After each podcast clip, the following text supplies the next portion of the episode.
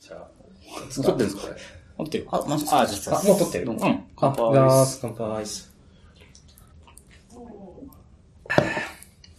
あいやー労働の味が、ー 労働の味って、いい、いいね。赤い雰囲気ですね。カニ、カニコースみたいな。怒られる。やばい。しょっぱなから。えーっと、い今日は、えーゲストに来ていただいております。えーっと、水地さん。はい、えー、水地こと、筑波幸太郎です。本名で言うと、みんな気づいてもらわないっていう。そうそうね。そうなんですね。あ、そう、このそれでこの前、あの、デブサミに出たんですけど、はいあの、なんか、普通に書類出したら、こう本本名になっちゃって、あ誰にも気づいてもらえなさそうと思って、ツイッターのハンドルネームをそのしばらく本名にしてた。あ。そう、なんでそのかしこまってハンドルネーム変えてるのかなといや、あれはこう、デブサミの逆引き用ですね。ああ、なるほど、なるほど。いや、確かにタイムテーブル見せて、あれ？これ、水口どこだろうと思ったら、そうそう本名だった。難しかった。ああ、デブサミ大変だったな。まあいいや。という感じで。あ、あと、えっ、と、初登場のアミシです。あ、メミヤです。はい。どうも。簡単にじゃあ自己紹、介。えっと、ツイッター RAIL44、レール44でやってて、えっと、ボヤージグループの鈴木さんと同じフラクトという SSP で働いています。今年、2002で去年新卒で入社して、もうすぐ1年経とうとするところなんですけど、今回、えっと、適当に mizchi さんがいらっしゃるってことで、話してみたいとことを、えスラックで発言したら、サクッと予定を入れられて、はいめっちゃくちゃ緊張してます。ありがとうタジタジです。いやありがとうございます。なんあのなんか今日、はい。なん大谷さんが、その、なんかふとしたきっかけで水地に、なんかメンション送ってて、はいはいしたらなんか撮るよって言われて、うん。撮る？あこれを、なんか、うん。いや、すごい、そう。あ、あ、そう、あなんか突然、いや、なんかいろいろあって連絡してたんだけど、それと全然関係ない話から、なんかやるんでき来てねって言って、あ、そうなんだと思ったら、そっちにも話行って なんかほぼ同時に、うんなんか行ったからみたいな感じで言われて、うん。あ、行った。なるほど。お、じゃあ、うんじゃあやる、やりますかって言って、なんか自己連絡みたいな。そう。そしたらなんか亀氏が、うんうんえ、水さん来るなら、はい。話してみたいですって言ったんで、はいじゃあ、じゃあ、うん。そしてはなんか、いろいろやった後のアジティングでう、ん。なんかザックが話できればなうんっていつもやったんですけど、こんなことになるとは。えあのアジト FM に参加できるなんて。あの味とー、あの話しといて、なんとたまに酔っ払ってあげる。もう20回ぐらい。もうね、20回ぐらい。はい。やっていきたらもう、もうなんか40回とか。あでもあれ結構雑にとって、ぶつぶつ切りで出したり、はい。まあやっていき、FM の方はそんなに、なんかこの前初めて出たんだけど、うんうんなんかそんなにあっちのメンバーと、あのーやりとりしてることがちょっと少なくて、えー。なんか TV を撮りたいっていう時に、あうん、なんかなぜか俺ん家が指定されて、で、なんか、あ、あ、なるほど。あの、あ 収録場所が。はいはいはいはい。で、なんか、糸っぽいのがうち来るから、家掃除してって言われて、気づいたらなんか俺がオーガナイザーみたいになってるし、すごいなんか、珍しく司会みたい。み、みあじゃあなんかすごい司会ですみたいな感じになってて。なんか、わかんないですよ。俺、俺ゲストだと思ったら、なんかオーガナイザーやってて気づいたら、あなんか、あなるほど、こういう仕事もあるんだなって。フリーランスにとってはこういう露出はね、大事あ。なんで、あうん。どんどん、もう話したいことを話してもらう。うんうんって聞いてるから。はい。うん。なんかそう、二人は、あの、キーボードの勉強会さっき話したあーそうそうあそうそうそうでエルゴド、だけを、 ErgoDox Meetup。そうですね。すごい回でしたね。一年？去年？一昨年か。うんうん。結構前。 ErgoDox が盛り上がってた時にそうで、すね、あの、 ErgoDox EZ っていう、あの、既製品のエルゴドックスがグループバイをやったことですね。はい。うん最近だとなんかもう自分で作り始める方が流行ってて、ああ、そうだよね。そう。ね、もっとなんか、ガチ勢は。テーマっぽい感じなんでガチでおかしいよね。うん。キーボード、今キーボード何使ってる僕は、あの、えっ、と、800件キーボード使ってるんですけど、えっ、と、肩が内型になっちゃうんですよね、そのままやってると。だから、うんだからセパレートのやつが良くて、はいはい。結果として、エルゴ、あの、H、あの、ハッピーハッキングキーボードを3台持ってて、うん。あの、1台は無線のやつ、2台は、えー家用とし職場用で買ったんだけど、今、家で仕事してるから2つあって、その2台を2つ、ああ、はいはい。2つ置いて、右手と左手で別のキーボードをあ、はい。操作しているっていう状態。これ結構快適。それ、あれだ、猫屋さんもやそうですね。ってるよ弊社もなんか、今、3、4人、2、3人いますよね、多分。そんなにいるなんかそのキング2台そう、猫屋さんを、その、なんか、教祖としてどんどん広まりつつある。いやいや、僕あの、し白無刻印と黒無刻印で、あ、かっこいい。パンダっぽい。そう、光と闇が合わさって 最強に見えるやつ。最強に見える。懐かしい。そう。もうね、こういうブロント号みたいなネットミームはもお、ういい。伝わ伝わいらない。やいや、ギリ伝わあるんですよ。ないです。2台ね。うん僕は、まあ、記念室そうっすねも長いかな。3年、4年くらい。うん。なんかもともとリアル放送を使ってて、はい日本語キーボードを使ってたんだけど、うんなんかセパレートかっこいいなと思って使い始めたら、なんか意外とあって、うん。そう。僕でもなんか、ギターを、クラシックギター弾くんで、うんなんか右手の爪がちょっと長くて、右手だけキートップがめっちゃ削れて、はい こういう、あそうそう、保安型なんあ、で、はい。ギター詰めないと弾けない。あ、そうそうそう。クラシックギターの人は伸ばします。えーみみ昔、なんか弾いてたって、あ、そう。僕、高校の時にクラシックギター部部長だったんですクラシックギター部ってのがあったんですね。あ、そうそう。ああの、大体吹奏楽部になまず馴染めなくてうんあ、えーと、本当は軽音楽したいんだけど、あのーまあそういうのないからっていう人たちが集まったのが、あの、クラシックギター部。あ、確かになんとなくちょっとテンションのあんまり高くない人たちが集まって、うん。肺活量が少なめ。あ、そうそうそうそう。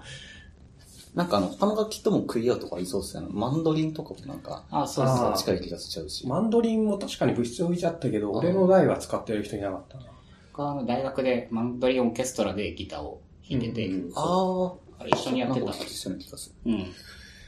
たまにいるんだよね、クラシックギター。なんか R 中村とかもやってて、おう昔。随意外と。なんかね、意外とクラシックギター部の輪があるのかな。これはクラシックギタービートアップは。さすがにもう、俺もう、さすがに高校だからさ、もう、10年くらい。音量絞るするがないからすごい良さそうですね。え意外とちっちゃいんだあできるそう。えはもう、ね、あの、エンジニアの皆さんが集まって、うんまあ、ただ酒を。酒を飲んで、かか最高の録音方法と、マイクの話と。マイクの v VST プラグインを機械学習で作る話とかしたらいいんじゃないですかね。いいっすね。それ実在するんですか ?VST プラグインを。なんかありそう。これ、これ DTM やってない人全くわからない話で。うん物理シミュレーションは多いですよね。うん。い今、あれ、今何使ってるのキーボード。秋は、えっ、と、 ErgoDox です。ああ、うんここ、 Dvorak。そうですね、 Dvorak で、 ErgoDox で、マジでペアプロすると全くそうみじんも打てない。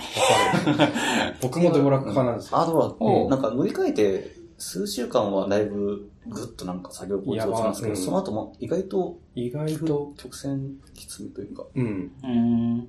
まあなんだかんだで、早くなったような気はするんですけど、あ最初の2週間とにかく進捗が死ぬんですよね。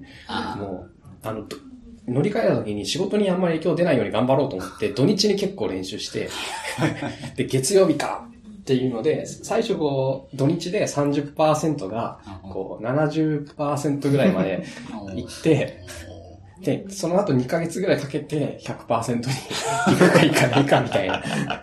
結構大変。最後がこう、うん確かに。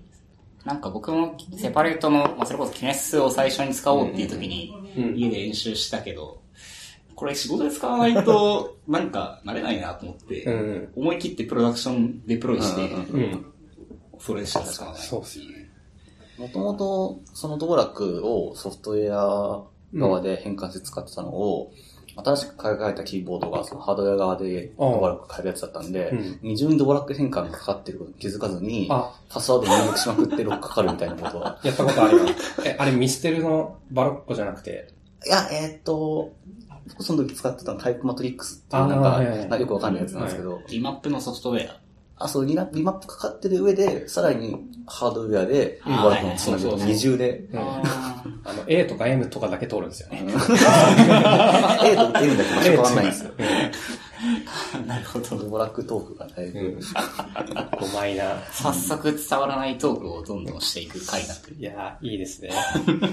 全然フリーなんで。そう、今日なんか、まあ僕がサーバーサイドの人だし、なんかサーバーサイドの話はいいですかって振られたけど、うんなんか社内で水内に質問なんかみんなありますか？って言ったらみんなクライアントサイトの質問を上げてくるっていう。そう。まあね。そう。いや、ここでちょっと言いたいのが、なんか、僕、もともと、あの、Node.js エンジニアの、どっちかっていうつもりで、フロントエンドっていうよりは。なんだけど、あの、Node.js って国内で仕事ないじゃないですか。サーバーサイド。サーバーサイドで。なので、諦めて、まあフロントエンドやってたら、フロントエンド詳しくなって、じゃあお前一人で Node.js サーバーデプロイできんのって言われると割と怪しいラインになってしまう。さえ、最初っていつぐらいあ最初は、えっ、と、も、はい。まあ、もっと言うと最初 Python でプログラミングを覚えたんですよね。はいで、Python の仕事を調べてみたら、国内にはもう一切ない、うん、ほとんどないので、じゃあなんか、えっ、と、潰しが効きそうで、なんか、こう、僕 Python が好きだったのって、あの、言語仕様がすごい小さくて、あの、ライブラリとかはあるんだけど、すごい、あの、覚えるべきものが少なくて、なんか嬉しくて、で、似たような感じで JavaScript もなんかハマりポイントは大量にあるんだけど、言語仕様自体はめちゃくちゃ小さいじゃないですか。まあそういう感じで JavaScript を選んだら、なんかこう、じいい感じに時代が来て、なんか、多分他の人はこう、み水内のことをなんかどんどん地雷を踏み潰していく人みたいな認識のしてる人もいるかもしれないまけど。あ、まあ、それが仕事だと思ってるんで。例えば最近 React Native と Firebase やってるんだけど、一番最初に mizchi さんのことを認識したのは、あの、なぜ仮想 DOM あーは我々の魂をって聞いたの記事でした。あーあれは、あれあれが最初に。もう未だにあの記事の人と思われ。まあまあ、う んいいいんですけど、あの、まあ、やっぱ、カソドム流行ったじゃないですか。だね。ありがてえって感じ。確かに。なんか、こう、自分の使いたいものを流行らせるというか、うんこう、いいものをどんどんいいって言っていくのはすごい水内のパワーだなっていうのはすごい昔から。うん、そう。まあ、それによって自分がそれをプロダクションで使える。うんうん。巡り巡って。巡り巡って。じゃないと、なんか自分が使いたいライブラリを使うための、なんかこう、社内のポジショントークを外む、外でやってるっていう感じだったんですけど、まあ、そういう感じでやってきたが、なんだかんだ今そのおかげでおいろいろお仕事もらえてるんで、確かに。まあこのスタンスは崩さなくていいんだなとは思ってるんですけど、ただまあなんかこういうのって、あの、もっと若くて元気がある子をやってほしいなと思って。え なんかもう隠居しますみたいな感じになってるけど。ああ、隠居したいんですけどね、お金が必要なんで隠居するには。もうちょっと貯めてから。うんフリーランスでお金稼いで隠居したいなと思って。いやああ、いいですね。うんそうなんです。いや、あと、なんかその、おその、なんか2年ぐらい、うん。いつだったかな、3年ぐらい前か、2年ぐらいこう、まあ、 React 流行りかけぐらいの時期に、えーっと、ひたすらスプラトゥーンやってて、あの、2年ぐらい、あ、1年半ぐらいひたすらスプラトゥーンしかやってない時期があって、うん。で、スプラトゥーン、まあ飽きたかと思って、あのーフロント界に、のウォッチを再開したら、お前ら何も変わってねえなって言って、何の進歩もない、やはり俺が進歩を出すしかないのかっていう。おーなるほど。自分が欲しい、あ、まあ、自分が欲しいものじゃないところはあるんですけど、俺が欲しいものは俺が進歩を出さないと、なんか、発達しないんだなって 分かったので、結局やるしかないな。それ、それなんか、すごい極端な、そういう人あんまりいないと思うけど。まあ、そうか。うん。一年半スプラトゥーンにハマってたのもすごいけど、確かに、なんかあの時期みんな GitHub から草がこう、なんか、なくなって、なんか枯れた、枯れた大地のようになってたけど。ああ、スプラトゥーンってどっちの ?2? いや、ワン、ワンじゃない？ワンの方。あなんかどの辺が変わってないなーって思ったんですね。その、やっぱりみんな当時の1年、その当時で言うと1年半前から、まあ React 触って、で、で、あの、いや、もっと別の方向に発展すると思ってたんですよ。 React ってもうちょっと下回りに行くかなと思ってて、例えばテンプレ、いろんなテンプレートエンジンが裏側で、あの、あの、 Virtual DOM みたいなの吐き出すようになって、テンプレ、あ、いろんなテンプレートエンジンとの組み込みが行われるとか、あと、まあ、フラックス、なんか、その、なんか戻ってきた時期にちょうどリダックス一強みたいなあ雰囲気になってたんだけど、リダックスが正直最初そんな性に合わなくて、えーなんかもっとリダックス倒せよお前ら、みたいな気持ちになってて、まあ今はもう、とりあえずこれに乗っとく、あのもう、もういや、嫌いな部分はあるんだけど、いいところもたくさん見つけたので、みたいな、こう、もう、もうとりあえずはこれでいいやってなってるんだけど、あのーなんかそこでた、なんか本来戦うべき人がいるべきだったんじゃないか、エエコシステムの健全さのためには、と思ってたけど、その役割を引き受ける人は特にいなかった。かな。なんか、リダックス、まあ、僕も最近仕事でちょろちょろと、まあそんなに大きくない、はい。アクション数で言っても、まあ50いかないとかぐらいなリダックスのアプリをちょろちょろっと書いてて、なんか、楽な部分とまあ大変な部分っていうのがあって、まあとはいえなんか、こう、まあ、なんだろう。一方向に流れができて、うんものすごいコンポーネント書くの楽だし、まあリデューサーのところにさえ落としてしまえば勝ちだから、そうそう。そう、それはすごい楽で、まあなんかもっとシンプルに書けたらいいなとは思うけど、まあこれはこれでいいかなみたいな。うんあ本質的には、なんか、あの、でかい JSON が生成できればいいんですよ。うんうんうんうん。一枚岩の。一枚岩のクソテカ JSON があればよくて、それをなんか、その functional な関数合成みたいなスタイルでう、んその一個の JSON を吐き出すのをステートレスに表現しようっていうのが、まあ、 Redux の入り口で、あのーまあ、でも最終成果物は1枚の JSON だから、ぶっちゃけ、あの、ほとんどの人は、そのでかい JSON を直接読み書きする方が早いんだよね。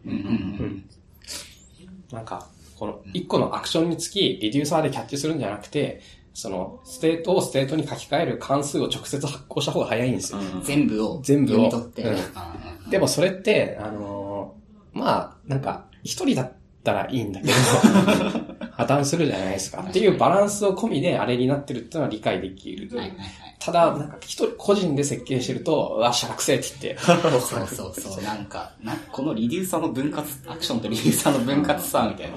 うんちょっとめんどくさいよね、とか。うん、あとあと手数多いからね。多い。うん。手数が多くて、なんかまあ、確かによコードは読みやすいんだけど、書いてるときイライラするんですよね。なんか、追加するファイルとか追加するモジュールの数がやたら多いですよね。そう。うんうん。まそれはしょうがないでしょ。まあ、しょうがないしょしょうがないんですけど。あのね、リラックスのドキュメントにも書いてあるけど、まあ、ローカルステートでも全然いいと思うよ、みたいな。うんうんあの、なうんだっけ。んうん。あ、ああるある。あね、あの、シンプルに別にそうそうそう使わなくても、でも、アニメーションとか特にそうです。そうそうまあ、一回りして、なんか、使いたくなったらまたリラックスに戻ってきなさいみたいな。こううんああれすごいドキュメントとしてはすごくいいなと思って。ううん実際そう思うし。ここはもうエコシステムがリダックス周りで出来上がってしまったから、うん、しゃあねえって言って、リダックス来 たんで。あそうやって心が折れるタイミングがいくつかあって、コーヒースクリプトが廃れた時とか、あ。コーヒースクリプトはもう全然書かなくて。もうダメ。あれはもうダメ。なんか、今、うちのチームの人が、まあ、ヒュボットで遊んでて、うんああれだけ相変わらずコーヒースクリプトで、うん。なんか、ヒュボット以外のコーヒースクリプト全然いかなかったね。あの、今、あ今っていうか、この間僕触りましたよ。あの、バストっていう動画広告をやり取りするための XML のフォーマットがあるんですけど、あそれのなんか、デイリーモーションを公開しているライブラリがコーヒースクリプト製で、デイリーモーション社内がコーヒーなのかね。いやー、どうなんですかね。まあ、まあ、まあ、レイルズの会社結構、コ今ーヒー残ってるんで、うん。まあ、まあ、それに対して、なんか悪い、なんか今すぐ書き直せとか言うつもりもないんだけど、まあ、逆割りは果たしたので、うんまあ新規に書くことはない。まあ、ただ、そのメンテができる人が、うんまあ、徐々にいなくなっていくので、まあ、昔コーヒースクリプトパーサーとか書いてたこともあるし、うんまあ、メンテが大変だったら、あの、手伝いますよ、みたいな感じ です。はい。まあ、仕事の種にはなってるかもしれない。うん。いや、今までススプロケッツをあー2回潰してて、はいはいまあ、あれはなかなか手強か、手強いですね。スプレロケッツ潰し業。スプSprockets あたりが、当時にししてみるともう、ものすごい技術革新だったはずなんですけどね、 Sprockets そうなんですようん。でもやっぱ、 Rails、Ruby で動いてるっていうのが、うんその、それ以外の環境に持ち越すときには大変なのかなっていう。最近の Rails 事情はわかんないんですけど、その、 React の server-side rendering を Rails ができたりとかするんですか？えーっと、は、一番使われてるのと多分 Hypernova だったかな？うん Hypernova って実装があって、あれは結局 Node のレンダリングサーバーを別プロセスで立てて、プロセス間通信でレンダー済みの一面を返してるんですよね。えー、あの、それ以前にあったのが React Rails。React Rails、うん、あれは、あの、V8 の、に、えっ、と、JavaScript ぶち込んどいて、えっ、と、この props できたら、その V8 名前空間で e バルして返すすごい。力技。力の技なんですけど、Ruby の V8 って LibV8 が The Ruby Racer っていう非常に悪名、悪名高いやつがあって、まあとにかく、こう、リークしたり、あの、Ruby とのブリッジ部分でリークしたり、ああの、壊れたり、あの、で、Ruby レーサーさらにそれを見越して V8 のヒップをなんか複数持てるような実装になってるんだけど、いや、そういう話じゃないみたいな。まああ。複数。それ要するに、なん空間特攻と分割しちゃったっていう。そうそうです。はいはいはい。なんだけど、なんか、もう本当に Ruby レースダメ。それだったら、ハイパーノバみたいな、なんかこう、もうプロセス間通信でノードサーバーのブリッジを書く。どうだったかな？えっ、と、Airbnb かどっかせ、Airbnb いやうんなんで、まあ、Airbnb がほん、Airbnb も本当に自分たちで使ってるのが怪しいライブラリ多いんだけど、まあでも、Airb、と、なんか、なんだっけ、Netflix あたりは、あの、プロダクションでノードを使ってる会社としては信用できる会社なので、あの辺は信用しようかなと思ってますね。なるほど。うん確かに、ハイパーノバ。へえ。エアビーはすごいなんかいろんな OSS を出してくるイメージがあるなそうですね。うん。エアフローとかも多分そうだしい。や、やっぱ儲かってる会社はね、腕力が違いますよ。とりあえずワンチャン OSS でかいの作っていいよみたいな。うんこれどういう感じで出てくるのかな？いや、なんか結果オープンソースって、なんか、あの、必要に駆られて出てきたやつと、なんか、こう、R&D で暇だから作りましたみたい あ確かに。な、2系統あるじゃないですか。うんいや、その、両方、その R&D で作りましたみたいなものからしか作れないものも絶対ああるんですけど、必要に駆られて作りました系のやつ、なんかで泥臭で、大体泥臭いんですよね。なんか、やってることも、なんか、こう、うん、うんって感じなんだけど、でも、そういう現場で必要としている需要を正しく拾っているうんうんうんっていうものを、もっと華々しいやつより、そういうのもみんなちゃんと GitHub のスターつけてあげようね。派手じゃない。派手じゃない。jQuery プラグインとかですか？うん。そこに関してはノーコメント。おっと危ない危ない。はいはさっきなんか React Native と Firebase の話があったけい。ど、うん。最近これはなんか趣趣味でというか、検証してる感じですか？まあ、検証、まあ、未来への投資みたいなところも結構、まあ、ちょっと去年一瞬仕事があったんですけど、まあ、結局それも検証ですね。あのう、ん。使い物になるか、はい。あの、使えるんだったら使いたい。うん。で、そのボイラープレートを書いてもらいたいっていう仕事が一瞬あって、そのために去年末ちょっと調べたんですけど、今もうちょっとうん。まともになってるはずと思って調べて、で趣味のプロダクトとかもなんか一個作ってみようかなと思ってやってみてるんですけど、これはすごくいいですよ。マジですか、うん俺、Firebase 使ったことなくて、はいなんかそう、これ読んでた時に、その、なんか SPA、 React Native にとって必要な BaaS を考えるの、スライドのやつとか、はい。なんか、あ、それじゃない、ブログか、のやつとか、なんかこう、そう、SPA 作る人だと、なんかそれこそさっきの Redux の話じゃないけど、うんまあ、これも、もはやこの JSON 作ってくれればいいからさ、みたいなのあ、か。そうなんです。いや、ただその実際にサーバーサイドからそれに対して異論が出るのは分かっている。なんかそんな簡単な要件じゃねえよっていうのは出るけど、それってなんかこう、コンテキストを積み上げた上のなんかこう、要件であって、最初から Firebase で組み上げると、まあ楽な部分は楽で、えーっと、まあ Firebase って言ってもいくつかレレイヤーがあるんですけど、3層ぐらいに分かれてて全然別物なんですけど、それぞれが。うんあの、まあ、3層ぐらいに分かれていて、その Firebase、フル、Firebase でも一応アプリが作れるはずなんですよ。で、えーっと、で、その、ただそういうことをやってる人たちってあ今あんまいない。な、えーだから、俺が検証しとこう。俺が検証して、ポイラープレートを作って売りつけようっていう。いや、まあ、売りつけるっていうとちょっとあれなんだけど。これで Firebase が流行れば。はい。あの、何ら既存資産がない人たちに、こう、最速で投資家にデモを見せたいとか、まあそういう路線ですね。今今、今やるなら。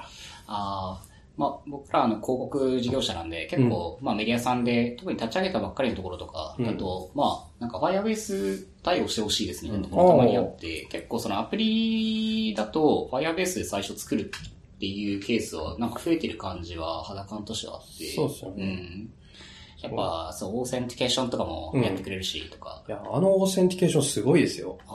なんか人類ここまでサボっていいのかみたいな。あれって実際にはなんか、ライブラリから authen、ユーザーの authentication してくださいってコールするだけで終わりみたいな。なんか、コールすると、えっ、と、一応、あの、例えばツイッターのオースキーとか、あーあの、それぞれのプラットフォーム用の secret key、あー secret、secret key じゃねえや、公開、オースの、オースのパブリックキーを埋め込んどいてねっていうのが一応あって、まあそれをドメインからホワイトリストで許可するっていう。はいはいはい。だからあれか、クッキー、セッションクッキーみたいな感じの。そう。んでそれでログインすると、なんか、よくわかんないけど、signature がもらえて、はいその signature を元にログインするんですよね。うんうんうん。で、えーそうすると、向こうの管理画面には誰がどの、えーえーと、オースプロバイダーを使ってログインしたかっていうのが設定できる。あとか、すごいかっこいいのが、あの、匿名ログイン、アノニマスログインができて、はいアノニマスログインを、えー正規の、えーログ、オース、オースプロバイダーに昇格させること、昇格するっていうよくあるはい。処理も組み込まれてるんですよ。おー、素晴らしい。うんじゃあ、例えばだから最初は匿名ユーザーで使ってたけど、後から会員登録から書かして、なんか裏側ではとりあえずオースのユーザーでう内部的にログインさせといて、こう、あの、紐付け直すみたいなことができて、素晴らしい。で、それって自分で作ると大変じゃないですか。結構。毎回めんどくさい。うんうんうん。例えば、 React Native で、Firebase で最近そういうログイン画面書いたんだけど、うんなんか何行ぐらいやったかなまあ、ちょっとログイン用のビューとかもあったか、あったから、まあ250行か300行ぐらい書いたんだけど、まあそれで終わりですよ、ログインは。超便利。データ別作んなくていいし。そう。で、今まではそのログインのログイン管理手法うんうん。とか、あログインのマネジメント画面を作って、それに合わせていろんなものを肉付けしていくっていう感想だった、あやり方だったけど、それを Firebase ログインで最初全部預けてしまえば、そこから、えっ、と、トークンなり引き直せばいいっていうので、まあちょっと Firebase にロックインはされるんだけど、えっ、と、アーキテクチャ的には、あの、まあ、まあ、パースファースト的な感じの設計で作り直していけば、いろんなものが紐付け直って、そそうすると自然に GCP に誘導されていって、ああ、Google 商売うめえなってなるんですよね。確かに、確かに。いやーなんか、すごい Firebase とかは、うんそれこそアプリを作る人たちがすごく使いたがりそうなうんパーツが、やっぱりたくさんあるアナリティクスもあるし。そうそうそうそう。そうそうそあ、それで言うと Firebase ってその3つか4つ機能あるって言ったんですけど、まあ1つがその、まあ auth、Firebase Auth と、えっ、と、あとストレージ、あーデータうんストア。データストア、あと最近だと Firestore。はいはい。Firestore はなんか多分データストアに Pub/Sub つけたやつで、はい。あまあ、ぶっちゃけ用途としては MongoDB を想像してくれればいいかな。あ、何でも入る。あの、列志向の、んあの、Mongo- MongoDB みたいな。ドキュメント思考、あ、列思考の MongoDB。なるほど。んなんか、すごい、すごいな。あれ、バックエンドスパナーとかだったりするのかな？え、いや、デ多分データストデータストア。多分ああ、なるほど。じゃあ、そこは、なるほど、なるほど。ア。あと、まあ、Firebase Analytics。はいはい、アナリティクス。で、で、まあ、段階的に好きなやつだけ使えばいいんだけど、とりあえず、なん、ん何の資産もない状況から始めるんだったら、Firebase Auth、authentication。だけ使うと、まあ、とにかく資産がない人たちにとっては最高。ただ、無限に資産持ってて、なんか連携しないといけないってなると、めんどくさいから、そこは、ちょっとまあかん、いろいろめんどくさいねっていう。まあ確かうんだから、これからのスタートアップとか Firebase 使えばいいかな。に。うんうん。あおー打っていく感じです。そして、なんか仕事があったら俺に、なんか AWS もコグニートっていう、コグニートはいあるある出してるけど、あれは使ったことある？あります。なんか最悪の開発体験でしたね。なんか、深掘り説あるかもしれないけど、使いづらかった？あのー、なんだっけ？めちゃくちゃ大変なんですよね。あのなんだっけ？に認証を通すだけに、あの、IAM のロールを3つぐらい設定しないといけないんではいはいはい。あの、ユーザープールと、アイデンティティプールと、えーっと、まあ、その時ダイ、代用の、ううんん。まあ、その時ダイナモ使ったんだけど、はいダイナモの、なんだっけ、それぞれがあ書き込み権限とか。書き込み権限、ユーザー、アはいイデンティティプールか、ちょっとユーザープールから忘れたから、特定のダイナモネームスペースのライト権限を発行するんですよね。あはいはい。このテーブルにかけますだとか、そうそうそうですね。あれ、むちゃくちゃ大変で。で、なんかい、いろいろやってるとなんか JWT ってよくわからんトークンに発行してくるしちょ、っとね。いや、で、調べて JWT がセキセキュアで破壊できないトークンだよってのがうん分かったんですけど、ふーんでって感じでした。なんか、認証させてそこでちょっと止まっちゃいました。はいはいはい。あぜあと、なんかモバイル向けに作られてるせいで、ウェブにちょっと使い、ああ、確かに SPA からとか使おうとすると、うんちょっとまた違ちょっとうかもし違れないうなぜか、あの、けさデフォルト設定だと、なんだっけ、あの、携帯電話の番号に対して SMS を送って認証するってことになってるんですよ。はいはいはいはい。ウェブってそもそもスマホあるかどうか前提にし、まあ、オプションで外せるんですけど、調べたらめちゃくちゃめんどくさい、あ、まあ、めちゃくちゃっていうか、なんか3、4ステップ、なんかややこしいとこ外さないといけなくて、うーん。うん、これは、と。これはちょっときついって言って、あの、この前、あの、そう、あの、デブサミでう、んちょうど、その辺の担当の人がいたんで、ああ。コグニエート直してくれたら使うんですけどね、チラッチラみたいなこと言って、言って、あ、そう、あ、なるほど、社内に持って帰りますって言ってくれたんで、直ったらいいなって思って。きっと中の人も何人か聞いてくれてるかもしれないんで。はいあの、ア AppSync の、あ、 AppSync。はい、はい。 AppSync の人。じゃあもうまさにだね。まさに、はい。なるほどね。 Cognito はさちょっと最悪の体験だったんで、えー、あれさえ直った、あの、なんだかんだで結構、フロントだと Firebase と、うんえっ、と、で、GCP 選んでるお客さんしか使えないじゃないですか、うんやっぱり。そうじゃなくて、やっぱ、えっ、と、AWS の同じスタックを持っていたくて、それだと AppSync がやっぱりまあ確かに。候補に入るんですけど、っていうことを一気にちょっと喋ってしまったんですすいません。はい。ああ、いいっすね。まあ確かにな。こんな感じで、あの、 React Native Firebase は、あの、まあ、皆さん休日にやるには最高。あの、一瞬でアプリが本当に作れるから。あの、なんか人類はここまで今怠けていいっていうことを知るには最高の体験なんで、皆さんやってみてください。おすすめですお。すすめです。確かになんか Twitter ログインとか Facebook ログインとか、まあ、もはや iOS とか Android だったら OS 標準でついてるから、うんまあ、なんか自分たちでコード書く量が少ないっていうのは正義だなっていう感じがすごいするな、コード書かないのが正義なんで。うんうんうん。確かに。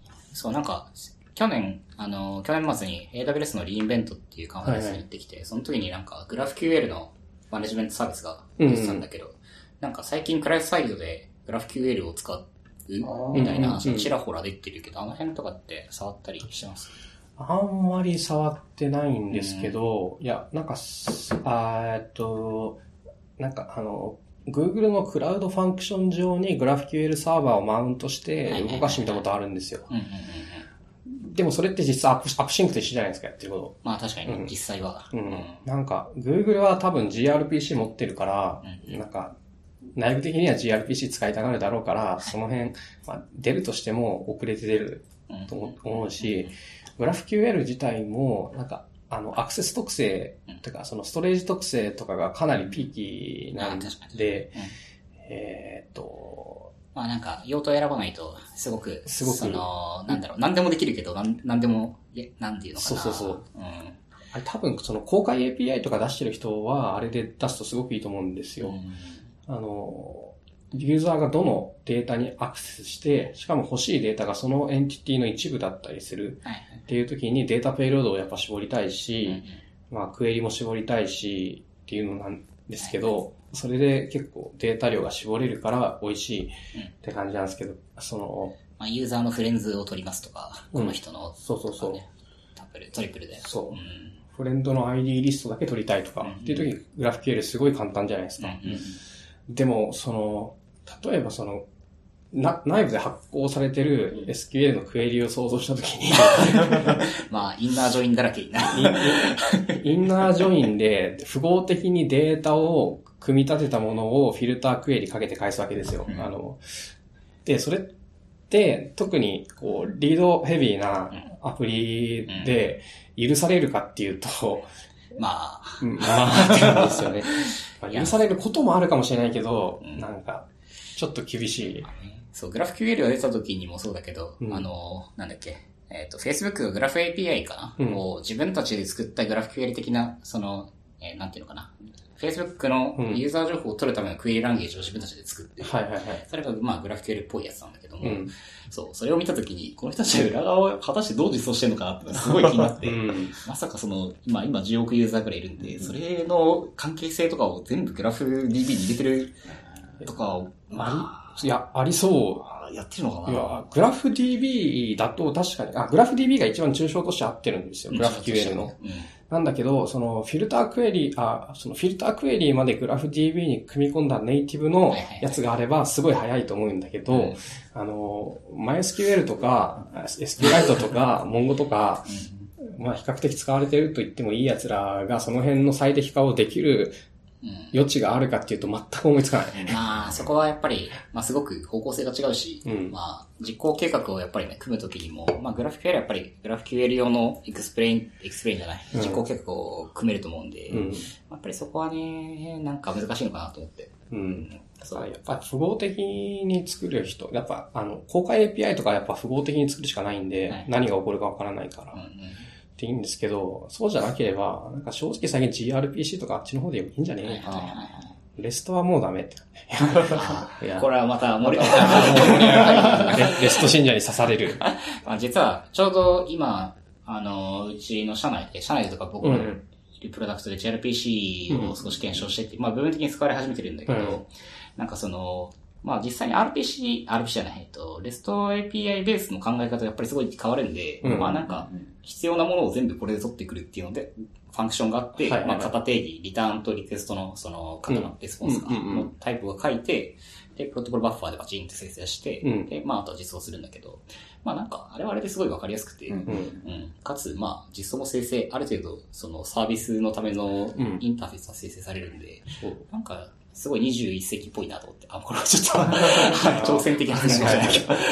gRPC 自体は割と全盛期かな 全盛期はないか、さすがに。まあ、RPG 自体は、すごい昔からあ RPC 自体はあって、うんその、なんかレストエンドポイントって、サーバーサイドのリソースのあり方うん。に対する一つの哲学的なあり方うん。だと思うんですけど、それを開発者が触りたいか、そのエンドユーザーがリクエストしたいか、はい。で、結構振る舞いが変わりますようん、ね。変わる。で、その、外部の、外部向けの公開 API を兼ねてったり、うんえー最初はしてたとしても、どんどん内部向けにチューニングしたやつが欲しくなくて、なんか大体、なんだっけ、スラ API インターナルとか入り出すんですよ。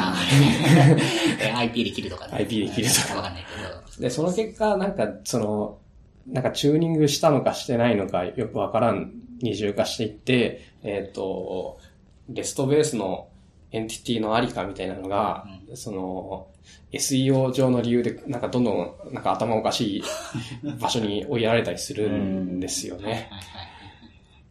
なんか、確かに確かに。うんっていうのをいろいろ見てて、あの、 Rails で本当に素朴に作ったら、確かにそうなるんだけど、素朴でいられるのは、なんか、お。君たちが成長してないからなので、まあ、特にあの、あれじゃない？なんか、クライアントサイドからさ、こう、うん。欲しくなると、やっぱり、まあ、オーケストレーションレイヤーなのか、うんうんその、なんだっけ、まあ。バックエンドフラントエンド、うん。FF なのか、やっぱりある程度なんかまとめて、まとめてね、仕組みが欲しかったりとか。まあ、クライアントサイドジョインしてるともう終わりなんで、そうですね。うん。よくある、よくありますよね、あります、ありますクライアントサイドジョイン。ね。なんかエンティティ1個しか返ってくるないんだけど、みたいな。そうユーザーの回数だけユーザー IP 叩くみたいな。うんユーザー ID は教えてくれるんだけど、ユーザー、あ、ユーザー IDs は教えてくれるんだけど、ユーザー IDs をさらにこ一個一個。まあ、ね、リテストしないといけう、ない。へとりあえず並列で叩いてみるけど、それがやばい感じになっってやばい感じになるんですよね。まあ、なんか平気でね、線クエリとか裏側ではそうそう走っちゃうし。うんだったらそのページに、そのページのエントリーポイントに合わせた、その JSON 表現だったりをくれた方が嬉しい。そうなってるとなんかサーバーサイドレンダリングとかもなんか楽勝だし、ああ、なまあ。まあ認証データ絡んでるとちょっとややこしいんだけど、うん。まあ確かに認証絡みだと、まあそのユーザーからしか聞けないんであれだけど、うん。まあただ、基本的になんか、これ、これに関連する、例えばなんか、コメントに投稿する、投稿したユーザーの、なんか、名前も引きたいです、みたいな、うんなんか、そういうのだと別に上院で、そうそうそうサーバーサイド的には簡単。うん。いや、多分レスト信者的には無限に言いたいことあると思うんですよ、僕の意見に。でも、なんか、僕は大変だったからあんまりやりたくない。まあ確かに。え、それ、なんか、自分でその、大変だった時にはこう、どういうアプローチをするの？なんか、そういう API を作ってもらうのか、自分でマージするレイヤーを書くのか、その、サーバー側に。えーっと、二通りあって、一つは、えーっと、もう、あの、JSON として埋め込んでしまうビューに、あよくあるじゃん。シリアライズした、その、モデルデータを、そのままビューにベタって展開して、それをあの、クライアントで。なんかあ。展開し見えないて、 DOM にしてことか。そうあで、それ、それを入力値に React の props、root props で与えてガーって展開して終わり。あ、ああなるほど、なるほど。うん。それが一番簡ただ、そのサーバーサイドでデータが変わりうる場合は、えーまずそのエンドポイント作って、そエンドポイント、あ、違う、エンドポイント作る前に、それを、そのビューを、はその、なんか Ruby だったら、僕 Ruby で仕事してたこと長かったから、うんあ Ruby Ruby あんま興味ないんだけど、その Ruby でその、そのハッシュを作る、えっ、と、ヘルパーをまず作って、それを、それを埋め込む、ビューに埋め込むっていうヘルパーをまず提供する方と、それを JSON エンドポイント経由で返す API 両二つ用意するんですよ。うんうんはい。はい。でうで、同じヘルパーから生成してるから、その呼び出したスナップショットで同じデータが来てるはず。なるほど、っていうので、まず、こう、初期状態はそこから取るけど、シン sync したら、それ、それを、そのデータを返すと。ほど。うん、うん、うん。まあ確かにな。まあそれこそなんかリラックスのアプリ、リラックスで書いたりすると、いかにその初期状態を取ってくるかをうん。楽にするかってあーそうそうそういうのが、ほんと Next.js とかでパッとやっちゃうのが本当に SEO とか考えるとうん。楽っすよね。楽ですね。今のその JSON コンとかドムコンも本当に、多分エンジンは、あ、検索エンジン頑張ってくれないだろうし。うん。Next は一つの、やっぱり、あ React Native とかと一緒で人類の一つの怠惰、うんいい、いい怠惰だと思っていて。いい怠惰だ。うん。うん。その、その、非同期エンドポイント、ルートに入ったら非同期でビル、プロパティ組み立てて、それをエントリーに、であの、リアクトコンポーネントを展開するだけ。以上のことはしない。うん。いや、あれかかっこいいっすよね。あれ、あの、WebAssembly 時代になったら、うん Node 以外のサーバーであれできるようになってほしいなって。あ、そう、うんそう。まあ確かにな。うん Node でし、 Node でしか使えないけどそうそうそうまあさっきのあの、の Node のサーバーサイド仕事来るあーそうなんですけどけど。いや、いや WebAssembly は WebAssembly ありだと思うんで、うんうんなんか、その、ただ WebAssembly として、その、なんか、 Node だと isomorphic とか言ったりするんですけど、 isomorphic とか universal とか言うんですけど、その、クライアントサーバーでもどっちでも動くコードを書くと、どちらでもどっちのエミュレーションができどっちのエミュレーションもできる。サーバーでクライアントのエミュレーションをするのがサーバーサイドレンダリングで、クライアントでサーバーのエミュレーションをするのが、なんか、まあ、楽観的 UI とかだったり、楽観的 UI ってあの、ポストが成功する前提で UI を先に進んで、進めてしまうとか。へーなるほど、なるほど。なんかフォームって大体そうじゃん。ログインフローとか、うんうん。こう、基本的に、こう、ボタン、前、次へしかないからう、んうん。進めていって、でも裏側で、なんか、こう、なんかどっかでエラーが起きると、なんとかエラーって言って、トランザクションでガーって、あ、全部、巻き戻して、その。で、その時点に巻き戻されるっていう。意外にテストしようと思うとそうするしかない。そうするしかない。うん確かに。うん、なるほどね。確かにな、ウェブアセンブリーがグッとくると、うんグッとくる違う世界になるのね。今のところでも、Web API 直接されないんで、うんいくつかバーチャルドーム実装あるけど、すごい遅かったりするんですよね。そうですね。ん直接、えっと、JS、あ、JS と WebAssembly 間は、やり取りできる情報は、なんか数字とか、そのバイト列だけなんで、うん。あ、そうなんだ。じゃあそれをバーチャルドームに、そうです。これは、じゃあ、ドームを作ってほしい命令だなって呼んで、うん。JS の方でクリエイトエレメントするみたいなことをしてそうそうそうえなんか、そう。あの、一回 JSON 渡して、JSON 渡せないかなと思って試したんですけど、やりますね。やるじゃないですか。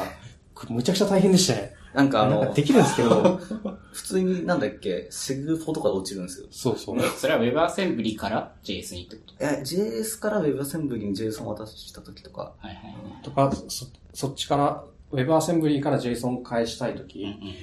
あれすすごくて、僕ラストでやったんですけど、あ。あの、ササードっていう、あの、JSON ライブラリがあるんですけど、あー、えっと、シリアライズでシリアライズでササルデだか、そうああ、そう。そうだか、うん。セールだか。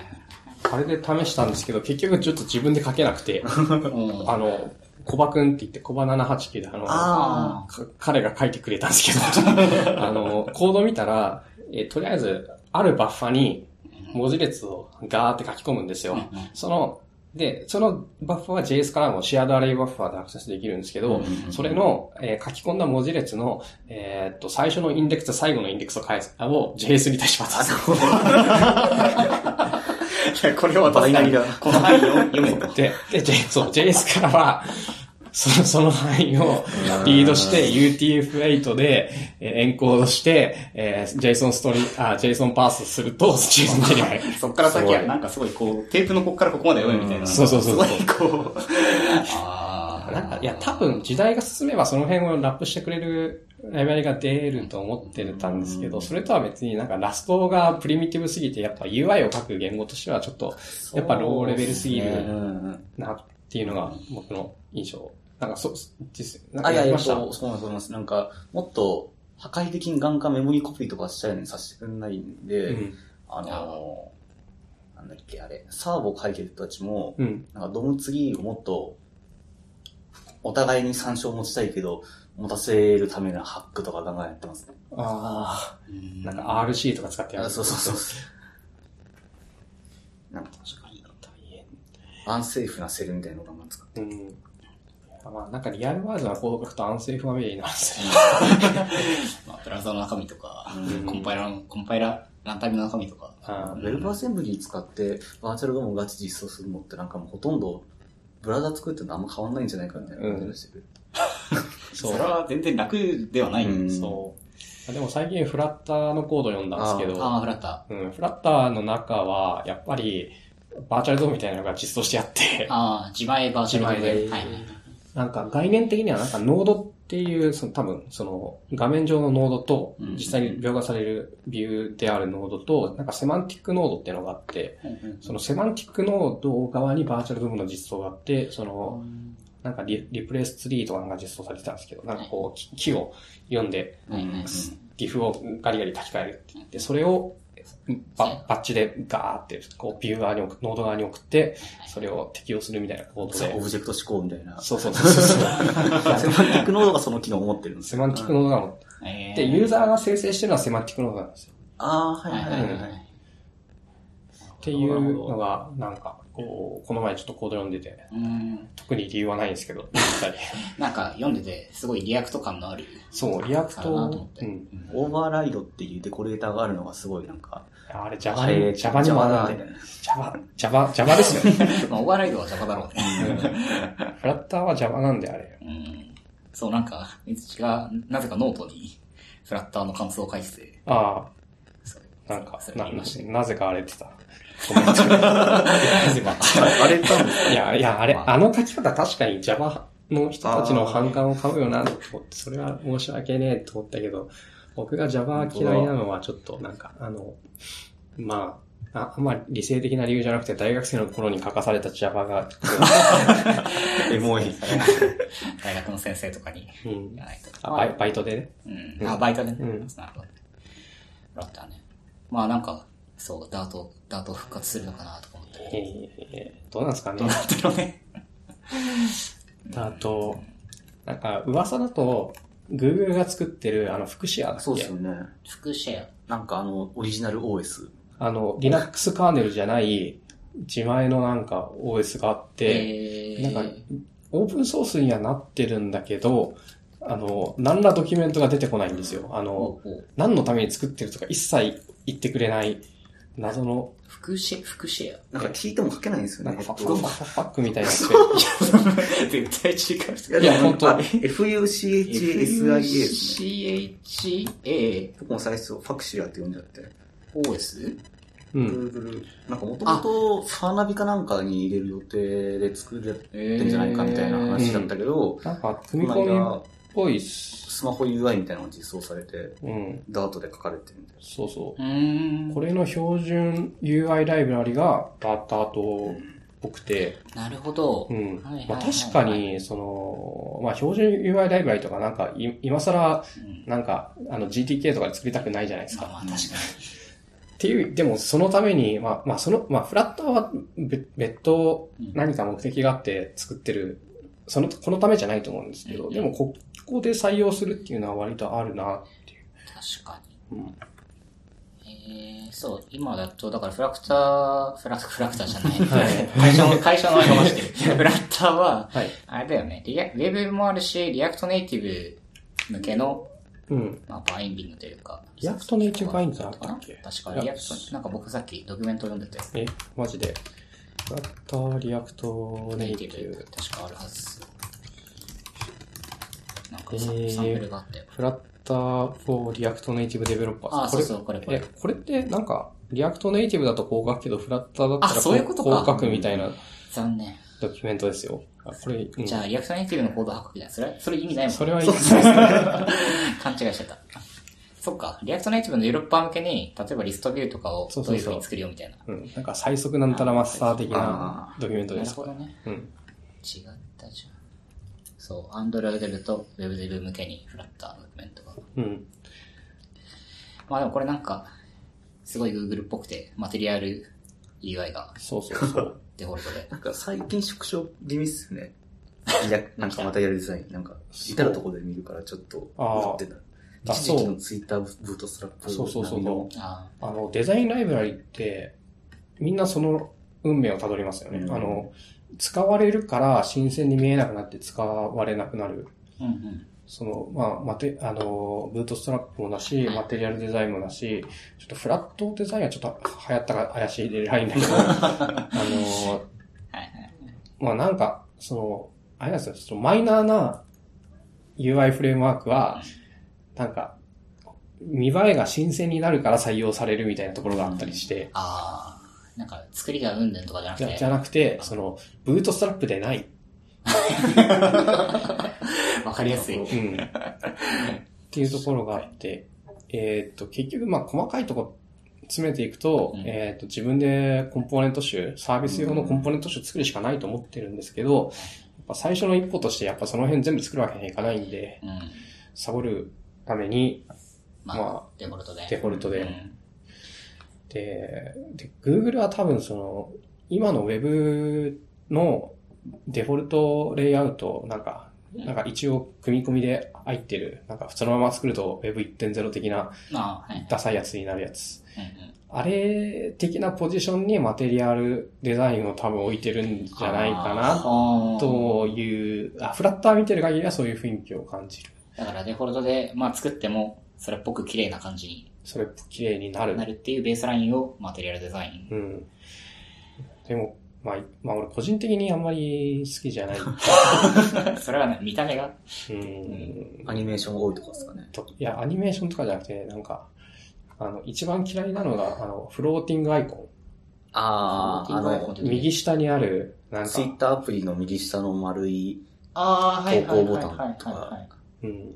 あの、UI 上に、こう、オーバーレイして出てくるボタン。うんうんうん。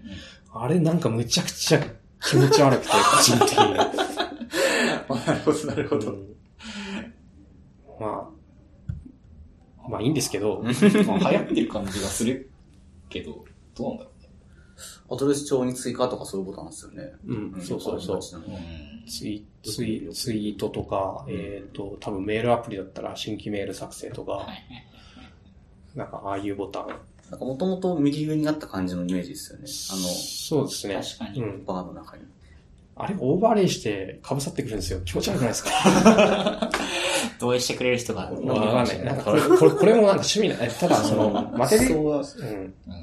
そうですね。ただ、デザインライブラリって結局、その、こんな感じ、今意見の、あの、合意が取れなかったけど、絶対に取れないんですよ。うんまあ確かに。だから絶対にトレンドが変わるんですよ。あうん。で、だから、マテリアルデザインを組み込んでしまっているのはまずいと思うんですよ。あー、なるほど。だからデフォルトデザインっていうかは、本当になんか、ない、むしろないぐらいのむしろない。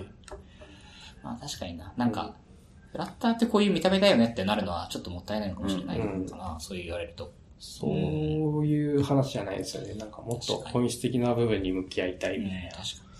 まあ、僕みたいに片手間でなんか見た目作る人にとっては、なんか入ってる方が楽なんだけど。いや、僕も正直あんまりマークアップしないタイプのフロントエンドなんで、なんか、あリダックスミドルウェアガシガシ書いて、イエーイって言ってタイプだから。確かにな。リダックスビドルレアを書くの大変だからな。うん。うん。なるほどね。という、いやー、だいぶ、一巡りしたか。何気にもう、あと、もうちょっとで1時間経つのか。おあれなんか質問を拾っとこうかな。うーん、結構話した。いろいろ話したような気がするけど。質問質問コーナー、じゃあ、ああ、そうですね。なんか社内で、うんなんか2018年のフロントエンドならこの程度は知ってる当然だなっていう、まあちょっとなんか煽りっぱいタイトルのリンクあーがあって、なんかこれで、まあなんか今、 React 使う理由ってどれくらいあるんだっけみたいな、なんかディスカッションがされてたのがあったけど、なんか、その辺ざっくりだけど、どう思います？うーんと、あ、この記事はそもそも、ま、全く取り合う必要はない。なるほど。そ結局やってるライそのドメインによって知るべきライブラリが変わるし、俺もこの記事のうちいくらしてたかちょっと覚えてないけど、うん。なんか半分ぐらい、半分から、半まあ半分から三分の一の間ぐらいしか知らなかったけど、まあ、知らなくても書けるんですよ。だってググれば出てくるんだから。上から読んで上の方全然わかんなくてすごいビビった。そう。まあ、ドメインにあったものを使えと。そう。はいドメインにあったものでググれば、うん。なんか、まあ、なんか、ググれば出てくるから、Java- JavaScript、NPM、えーっと、モーダルとか、うんえーっと、えーっと、デートピッカーとか、それ JQuery JQuery プラグインが出てくる。そうそうそう。まあね、確かにね。なんか出てくるから、うん別に、その都度ググれば OK。ただ、まあ、事前に知ってるっていうのは、ちょっとつ強みではあるんでまあ、暇だったら、GitHub のトレンドとかの覗くといいんじゃないですか、ぐらいですね。にまあ、そうなるよね。うん。で、その上でなんか React どうこううん。みたいな話で、 React っていうか、この意味では React、Vue、Angular 全部同じ立場にあると思っていて、なんか今の技術制約の中でそれぞれ役割が微妙にずれてるけど、まあ、エンドユーザーはそんなこと気にしなくて、なんか、俺が、知り合いがかっこいいと言ってたみたいな、そのぐらいの理由で選ばれるんですよね。ちょっと喉が詰まった。確かにああ、どうぞどう。で、その、結局、えーっと、そのレベルの差しかないわけですよ。うんうん。だってど、どれ使っても、結局、物は作れますよ。うん。確かに。まあ、実際に動くものができて、うん。まあ、価値を提供するのが一番大事なんだよね。で、まあ、その時に一番慣れてるものとか、一番質問しやすいものを使えば OK。ただし、えーっと、おそらく対立軸にあるのは、ウェブ、大体ウェブ、ウェブ標準とかの、うんで、ウェブコンポーネンツとか。の話が出てくるんだけど、ウェブ、ウェブコンポーネンツが今まともだと思ってる人はちょっと技術選定のセンスがない。今はまだ、全然ダメですね。うん全然ダメ。え、全然ダメっていうかまあ、その、おそらく最初に Google が提案したかった Web コンポーネンツは、半分リジェクトされて半分採用されたぐらいうんの感じ。だから、シャドウルートとかは入ったけど、あはい。うん、HTML インポートもテンテンプレートも入ってないし、HTML インポートって、あれ ES の方じゃなくて、あ、あの、HTML のインポート？HTML をインポートするえ機能とか、まあ、テンプレートはもう、その、うんまあ、テンプレートを、ーうんうんうんで、大体 Mozilla に反対されてて、あの、それ JavaScript でいいじゃん、みたいな。あこれ、 mizchi さんなんか何かの記事おっしゃってましたよね。あの、うん Google が HTML 中心で考えてて、あそうで Mozilla は JavaScript 中心で考えて、その対立軸がある。うん対立軸がある。で、その、Google はおそらく Web をもっと簡単なものにしたいと思っていて、うんえっ、と、その、まあ、文字列とかを、特にお好きなあの、サーバーサイドの。フレームワークからプロパティを埋めてポチポチしていると Web コンポーネンツが立ち上がって埋め込んだ。それでなんか終わりっていうものをイメージしてるんだけど、今複雑な SPA とか作ったりすると、大体コンポーネンツ同士が強調するんですよね。強調して、なんか親のモーダル開閉状態とかに依存して自分自身の振る舞いを変えたりするっていう統合層は今んところないんで結局 JavaScript でやらないといけないうんし、結局そこで Java、あの、ステートマネジメント層が JavaScript 層に出現するかどうかだと、Google は多分出現しない。もっとコンポーネントが個別に稼働する。えー、JavaScript 中心なその文字だとか、ちょっとほ、なんかの方は多分ん、その JavaScript がまず全部を握った上でコントロールすべきだ、みたいな。っていう温度感の違いを感じる。ただ、ちょっとこれもなんかソースがあるわけじゃないんだけど、そのスペックの、あの賛成反対のリストを見ると、割とそういう傾向が見見れるかなと思っている。その結で、Web コンポーネンツ、今の Web コンポーネンツはとにかく貧弱なので、えーっと、仕様に従ってる、俺かっこいい以外のものを求めて使うのは厳しい。うんこの間、えっと、 React Redux で最終的に吐き出すのを、えっと、 Web Components にしてみようみたいな記事書いてらっしゃいましたけど、あれで辛かったみたいな話。あれも辛かったですね。あのーまあできなかったで。きなかっ結果としてできなかった。あ、でもそれって React の機能が足りないだけかって言われたらそうなんで、それは React もまあその辺考慮してないうんとはいえ、その Web コンポーネンツにプロパティを React 側からガンガンその親の変更から props 相当のものを注入していって、それに対して、こう、適切な振る舞いをちゃんとしてくれるかっていうのも、なんかよくわかんない。し、その、複雑なオブジェクトとか渡せ、渡そうとすると、一旦 stringify して JSON parse しないといけなかったり。へうんネストするとみたいな話ネストしたり、関数参照も渡せないんで、あだから、そか。うん。か。うん、なんか UUID 作って、その、逆さ、その、ファンクション引くマップ作って、はいはい。くらこここから評価し直すとか、そういうコード書かないといけなくなるんですよ。なるほど。さっきのさすがに何バイト目から何バイト目まで読んでるいや、結局一緒で、で。で、でフレームワークって便利で、うんあの、その辺全部面倒見てくれるわけじゃないですか。うん確かに確か Angular も React も Vue も。に。うんうんだから、その、Web コンポーネンツは絶対 Web コンポーネンツの上にフレームワークが作られるんですよ、いずれ。うんうんうん状態遷移、あ、状態管理のための状態管理。まあ、 SkateJS とかすでにあるんだけあ、ど、はいはい。